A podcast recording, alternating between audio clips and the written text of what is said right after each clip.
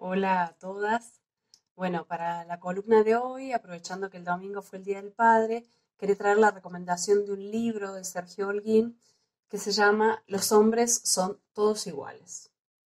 Este libro es un libro publicado, un libro de cuentos, son 11 cuentos, publicado eh, a fines del 2019, escrito por Holguín, que es un escritor argentino, nacido en la década del 60, en 1967 para ser precisos. Y es lo que podríamos denominar, junto con Elsa Drukarov, parte de los escritores de la primera generación de la postdictadura. Así lo define ella en su material crítico, Los prisioneros de la torre. ¿Por qué es interesante retomar esta definición? Porque Drukarov señala que escritores como Holguín son los primeros en avanzar en, el cuestionamiento de los estereotipos femeninos que aparecen en la literatura. Y esto, dice Drukarov, es una nueva mirada masculina de alguna manera feminizada, que pone en discusión los estereotipos de las mujeres construidas también por la literatura, que en general son mujeres ángeles, buenas, vírgenes, abnegadas, maternales, sensibles, o mujeres objeto del deseo masculino.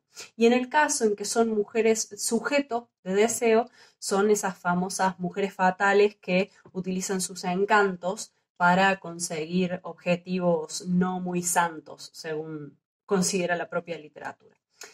¿Qué me interesaba de este texto, de estos cuentos, de esta serie de cuentos, que de algún modo eh, permiten ahondar no ya en los estereotipos femeninos y desarmarlos, sino en los estereotipos masculinos. Y a eso se dedica Sergio Olguín.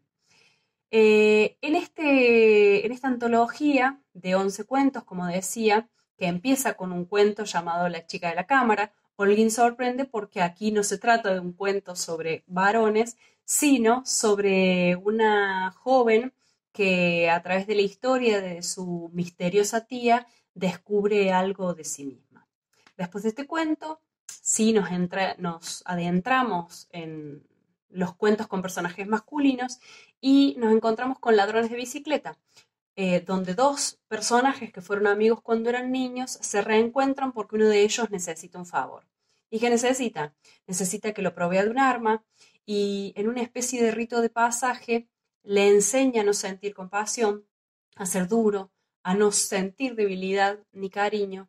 En definitiva, lo que su amigo de la infancia le está enseñando es a matar. Después de este texto, encontramos otro cuento, Mi vida como Diego, donde un hincha de fútbol se hace pasar por Maradona para gozar de su fama y muestra los modos en que los varones, con ciertos grados de poder, prestigio y recursos materiales, a lo Diego, de alguna manera utilizan los cuerpos de las mujeres para su propia satisfacción, en este caso bajo la excusa de defender la camiseta y el orgullo nacional.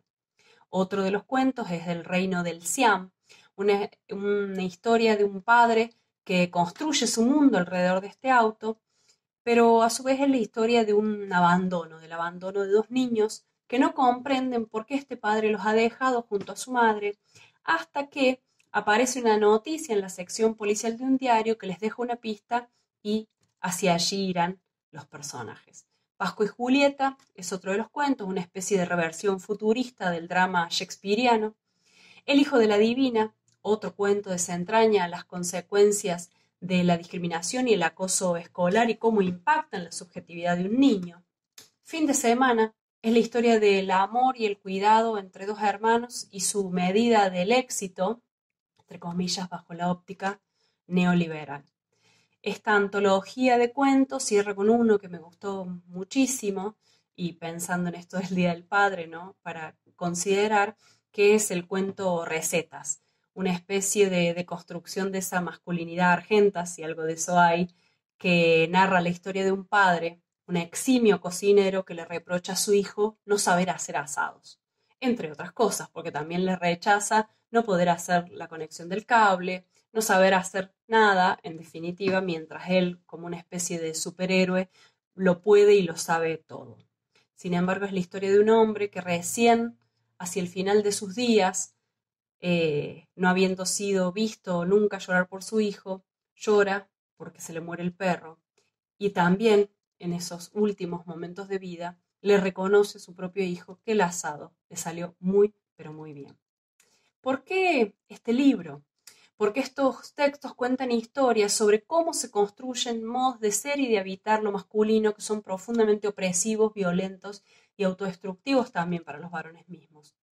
Porque si bien la violencia que se ejerce sobre hijos e hijas, sobre mujeres, esposas, madres, gays, trans, lesbianas, es un dolor infligido que inclusive puede causar la muerte, también hay pequeñas formas de matar y de morir lentamente en estos modos de relacionarse. Modos que asociados a la dureza, a la incapacidad de manifestar emociones, el no pedir ayuda, no mostrarse sensibles o débiles, o siendo los machos protectores y proveedores del hogar, terminan impactando también sobre la, vida de los varones.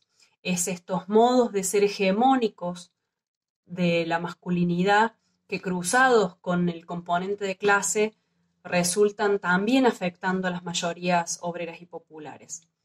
Me parecía interesante pensar esto en una época de crisis donde aumenta el desempleo, las fábricas despiden, rebajan salarios, atacan las condiciones de trabajo, porque nuestros compañeros varones de clase también tienen que animarse a cuestionar los modos en que ha sido moldeada su identidad, su personalidad, su subjetividad.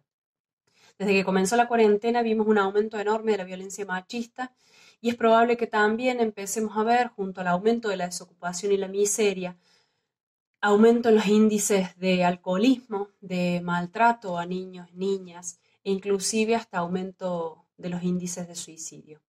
Así como las mujeres son, somos potenciales víctimas de femicidio, de morir por un aborto clandestino o explotadas sexualmente por las redes de trata, es probable que un varón joven entre 15 y 30 años muera como resultado de un accidente de tránsito, por una pelea callejera o en manos de la violencia policial estatal hay elementos de ese mandato de masculinidad en la demostración del valor, del coraje, de la ausencia de temor ante el riesgo y la hombría que se juega en la supuesta superioridad física de quien pelea.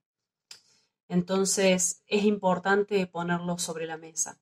El mito del macho proveedor y protector, por ejemplo, para tomar algo que afecta inclusive a los sectores populares de manera aguda, no puede realizarse, no puede realizarse en general nunca sino, y menos aún en una época de crisis como la que estamos viviendo.